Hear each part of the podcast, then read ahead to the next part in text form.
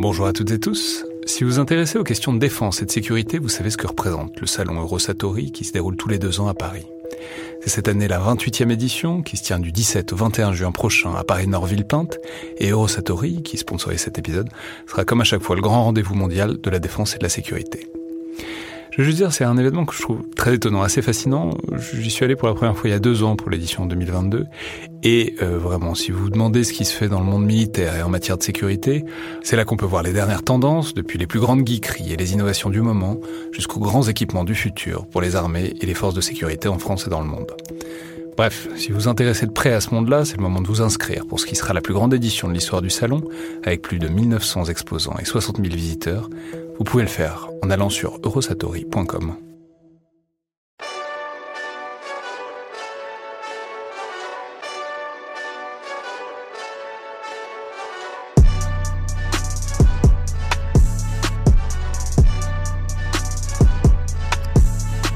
Bonjour à toutes et tous et bienvenue dans le Collimateur, le podcast de l'Institut de recherche stratégique de l'école militaire, l'IRSEM, consacré aux questions de défense et aux conflits armés. Je suis Alexandre Jublin et ravi de vous retrouver aujourd'hui pour ce nouvel épisode dans le bunker, ce format quotidien où, vous où on vous recommande donc des films ou des séries ayant trait au, thème du podcast pour passer cette période de confinement pour tous ceux qui peuvent être confinés et qui n'ont pas besoin, euh, un besoin urgent de sortir. Donc des films et des séries sur les conflits militaires et sur l'armée en général que vous pourriez avoir envie euh, de regarder par ces temps de confinement. Alors aujourd'hui, j'ai le plaisir de recevoir euh, une voix, la voix amie euh, du partenaire du podcast, le magazine DSI, donc Défense et Sécurité Internationale, à travers la personne de Joseph Enrotin. Donc bonjour Joseph. Bonjour. Et aujourd'hui, vous avez décidé de nous parler d'un film assez peu connu, mais en même temps euh, qui, circule, dont on parle assez souvent dans, certains milieux, qui, est qui en fait n'est pas un film, qui est un téléfilm de 1984 de la BBC, qui s'appelle Threads, euh, donc traite des fils quoi, de, Mick Jackson, et qui parle de guerre nucléaire. Alors oui, effectivement. Alors c'est un téléfilm, mais en même temps c'est un docu-fiction. Donc les, euh, réalisateurs euh, pour ça, on consultait un, un, certain nombre de volumes de littérature qui étaient sortis à l'époque, et notamment euh, l'article sorti euh, dans, dans, Nature en fait en, en 83 euh, sur l'hiver nucléaire, mais également de la littérature sur la préparation de la Grande-Bretagne, vu que l'action se, se, déroule en Grande-Bretagne et plus particulièrement à, à Sheffield, euh, grande ville industrielle donc la préparation de la Grande-Bretagne. Euh, donc le concept c'est ça. On, va dire c'est euh, bon dans un cadre de guerre froide, c'est voilà monter des tensions entre les États-Unis et l'URSS et arriver vers euh, une attaque nucléaire et arriver vers une attaque nucléaire, effectivement, avec euh, derrière ça évidemment une focale sur euh, la, la, phase de montée euh, des tensions, comment les gens réagissent. En fait, au départ, on suit l'histoire d'un jeune couple tout, tout mignon et sur le point, sur le point d'avoir un enfant. et puis surtout, le message principal de, de est dans l'après. En fait, on a des, des séquences qui se déroulent un mois plus tard, une année plus tard, dix ans plus tard 13 ans plus tard. Et donc on voit les effets sur le, sur le long terme. Oui, c'est ça. C'est en fait, c'est vraiment un film en deux parties. C'est à la fois la montée des tensions, la, vie, disons, dans un âge, euh, si ce n'est nucléaire, mais semi-nucléaire, où on sent que ça va arriver, où on se prépare. Et d'ailleurs, c'est bon, c'est là que c'est intéressant aussi euh, dans le contexte actuel, même si évidemment c'est pas aussi dramatique.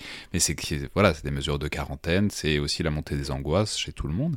Et puis il y a la deuxième partie où on voit effectivement les conséquences à l'échelle d'une société de ce que pourrait être une apocalypse euh, nucléaire, quoi. Ah, complètement. Euh, en fait, quand on travaille un petit peu sur les, les questions de, de, résilience, on s'aperçoit que les, euh, les sociétés ont leur solidité. Donc la résilience, on va, on va simplement rappeler que c'est, d'ailleurs très beau parce que c'est une notion qui vient de, de des, des, métaux. La résilience, c'est la capacité d'un métal à retrouver sa forme après avoir été déformé. Et, et donc c'est un concept qu'on utilise notamment en sociologie sur la capacité d'une société à absorber des chocs. Quoi. Voilà, exactement. Et en, préambule d'ailleurs du, du, film, euh, le, le, réalisateur nous dit, ben voilà, euh, avec l'image d'une araignée qui, qui s'atoile. Voilà, on est, on est tous interdépendants, nous sommes euh, naturellement dans des sociétés complexes, tout le monde dépend de tout le monde. Alors c'est une force, et effectivement c'est euh, c'est ce que montre la, la, théorie de la résilience, mais il dit à un moment donné, ben, le, le, problème c'est que l'attaque peut être tellement violente finalement que cette force s'effondre, et cette force en fait peut devenir euh, une faiblesse en soi, une vulnérabilité en soi. Euh, et donc là, effectivement, on a par le détail euh, les résultats de, euh, de cette attaque avec euh, de vraies grosses questions qui, euh, qui, qui, reviennent derrière. D'ailleurs, c'est un, un docu-fiction qui finalement n'a pas laissé n'a pas laissé de marbre aussi bien en Grande-Bretagne qu'aux États-Unis quand il a été quand il a été diffusé avec des débats assez intenses autour de la nature de l'hiver nucléaire, par exemple, hein, le, le, fait que à un moment donné, voilà, dans, dans, le film, ils sont sur un scénario où 500 millions de tonnes euh, de poussière en fait au cours de l'échange nucléaire se, se, retrouve dans l'atmosphère, euh, ce qui pose question tout simplement pour les, les cultures. Euh, comment ensuite, dans une société euh, cassée, euh, procéder à la récolte des cultures, sachant que les schémas d'approvisionnement alimentaire, par exemple, ont été ont été rompus, et sachant donc que ces, ces récoltes évidemment ben, dépendent de alors de la météo, de l'ensoleillement, du fait qu'il n'y ait pas trop d'UV, alors que justement l'échange nucléaire a des impacts là-dessus, etc., etc. Donc ça laisse pas indifférent. C'est un film qui est militant au départ. Hein. Le, Barry Hines, qui a coordonné un petit peu l'ensemble, ne, ne s'en cache pas. Les, les acteurs. Mais faut, faut dire que c'est aussi un film qui est effectivement extrêmement docu documenté. Je crois qu'ils ont notamment consulté Carl Sagan, qui est un grand physicien, grand un grand spécialiste bon, de plein, plein de choses dans les, enfin, qui, qui était une, une, personnalité à la fois très sérieuse et très médiatique euh, dans les années, euh, disons, 70-80 mais que donc il y a voilà il y a eu un, une volonté de se documenter et une volonté d'entrer dans le détail autant que possible et du coup d'imaginer ce que pourrait vraiment être euh, cet apocalypse nucléaire mais que généralement en fait on, on, on invisibilise ou qu'on c'est marrant j'y pensais je l'ai vu il y a très longtemps hein, ce film. Mais c'est intéressant de comparer euh, ça avec par exemple Docteur Folamour ou Docteur ah, Folamour on ne parle que de l'apocalypse nucléaire mais on ne la voit jamais on fait vraiment jamais vraiment l'effort de la penser et de penser ce que pourrait en être les détails concrets, ce que fait Tread, ce qui, fait d'ailleurs un peu penser à un autre film euh, très culte qui est La, jetée de Chris Marker dans une certaine mesure. Ah complètement. Euh, de ce point de vue-là peut être assez euh, gore et euh, pour le dire euh, franchement carrément déprimant. Euh, moi, je me souviens, alors je l'avais vu la première fois euh, grâce à une copine. Alors j'étais à l'école encore, mais euh, euh d'ailleurs coucou, coucou Vanessa qui m'avait enregistré sur VHS à l'époque. donc moi, je l'avais vu pour la première fois en 94. et à l'époque, en fait, quand on quand on regardait ça, on n'était pas, on dormait pas très très bien la nuit. Et de facto, je pense que ça a un petit peu orienté ma carrière également dans, euh, dans, dans, dans les choix que j'ai fait, que j'ai fait ensuite. Mais du coup, c'est effectivement assez réaliste. Ouais, alors, que, que, mais non, mais justement, parlons-en. Quel est le. Puisque vous en parliez, vous avez dit que ça, ça vous travaillait. Comment est-ce que ça vous travaille encore ce, ce, ce, ce Alors, film? comment ça me travaille encore? Parce que ça me donne quelque part une perspective. Euh, effectivement, comme vous le disiez, euh, le truc avec la stratégie militaire, avec euh, bah, liées à la dissuasion, euh, c'est que quelque part on travaille sur des facteurs très euh, très abstraits. Euh, la dissuasion, c'est des rapports de force politique, ça se mesure relativement euh, difficilement. Alors, certes, il y a les, matériels, etc., qu'on peut euh, visibiliser, mais les effets de ces matériels en cas de, en cas d'utilisation, on ne se les figure pas parce que c'est tellement violent, c'est tellement énorme comme potentiel de, de destruction que c'est difficile de représenter cela. Et le grand risque, évidemment, c'est que, à force de ne pas pouvoir se représenter la charge dissuasive euh, que représentent ces, ces, matériels, finalement, on puisse petit à petit, euh, dans nos esprits, glisser vers des logiques où finalement, ben, si on l'utilise, c'est peut-être pas aussi grave que ça. Donc ça permet finalement de recadrer un peu les choses.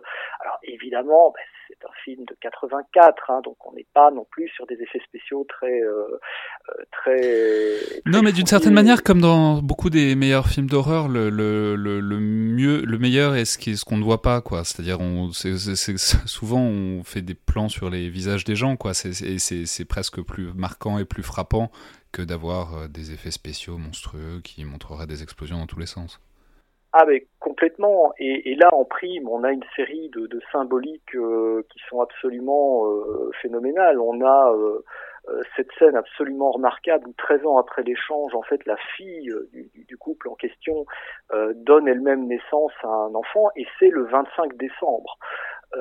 Et en fait, cet enfant, on sait pas très bien dans quel état il est. Euh, vu qu'elle donne naissance, mais l'enfant ne, ne, ne, crie pas, il ne pleure pas. Euh, donc ça, ça, ça, laisse des traces quelque part. Il y a, il y a de vrais questionnements qui sont là derrière. Et de facto, cette représentation-là est d'une puissance euh, considérable. Il y a un truc vraiment pas aussi très intéressant sur la durée, parce que dans mon souvenir, hein, ça fait très longtemps que je l'ai pas vu, mais c'est un, un, truc qui, qui est même sur plusieurs générations, et on voit au bout d'un certain temps euh, des, les gens qui arrivent plus à parler, ou en tout cas la grammaire qui s'effondre complètement dans les, dans les échanges des gens, parce qu'ils ont plus l'habitude de parler, et du coup ça, ça pose vraiment, euh, voilà, c'est, c'est, euh, ouais, ça donne un côté très concret, très incarné à ce que serait une apocalypse nucléaire.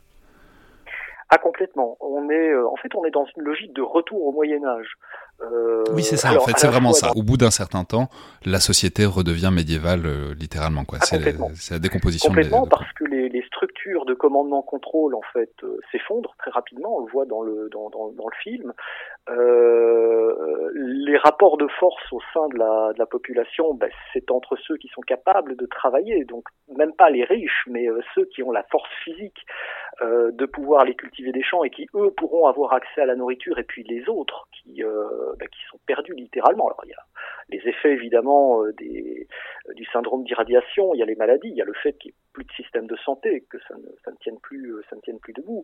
Euh, il y a toute cette question des approvisionnements, mais il y a aussi effectivement la question de l'enseignement, et où là aussi il y a quelques quelques scènes qui sont assez assez assez marquantes, où on essaye vaguement d'entretenir un semblant d'enseignement à destination des, des jeunes enfants et on s'aperçoit que ça ne tient pas beaucoup la route, que les gens parlent une espèce de broken English euh, euh dépenaillé, et où en fait, euh, derrière cette société, tout ce qu'il en reste, finalement, c'est la pyramide de Maslow et, et la recherche. C'est quoi la pyramide de Maslow Détaillez-nous, c'est quoi la, la, la, pyramide de Maslow? Ah, la pyramide de Maslow, en fait, détaille, si vous voulez, les besoins, les besoins de l'être humain. Alors, à la base de la pyramide, il y a, ce dont les gens ont le plus euh, besoin euh, d'air, euh, d'air, de nourriture, d'eau. et puis ensuite, au fur et à mesure, on remonte dans la pyramide, ben, on voit qu'ils ont besoin de sécurité, on voit qu'ils ont besoin de contact social, et puis ben, finalement, ils ont besoin de confort, etc., etc. Et donc en fait, ce que fait cet échange nucléaire, c'est de raser complètement cette pyramide pour ne laisser finalement que la nécessité de survie comme comme principal leitmotiv finalement des, gens. On en revient à un stade quelque part reptilien, quoi. Hein, euh, euh, peu importe la survie, on voit que ce sont des sociétés très violentes. Euh, bah, voilà, forcément la, survie commandant, eh bien les, rapports sociaux normaux sont, littéralement détruits eux-mêmes. Très bien, bah merci beaucoup Joseph d'être venu nous parler dans le bunker de sujets certes pas très réjouissants, mais c'est intéressant. Alors on, aura compris, c'est pas forcément hyper facile de trouver euh, ce, film, mais en fait il y a des moyens que je laisse à la discrétion de chacun. Mais bon, il est, il pas, enfin, il est, pas sur Netflix, disons-le comme ça. Mais, euh, mais voilà, on peut qu'inciter tout le monde à le regarder si c'est possible, et puis, euh, et puis dès que, dès que vous en avez en tout cas l'occasion, sauter dessus parce que c'est vraiment, c'est vraiment intéressant et, enfin, et, ça n'est pas que du divertissement, quoi. C'est, aussi une œuvre importante. Merci beaucoup, euh, Joseph. Et, euh, Merci à vous. Et à demain, tout le monde.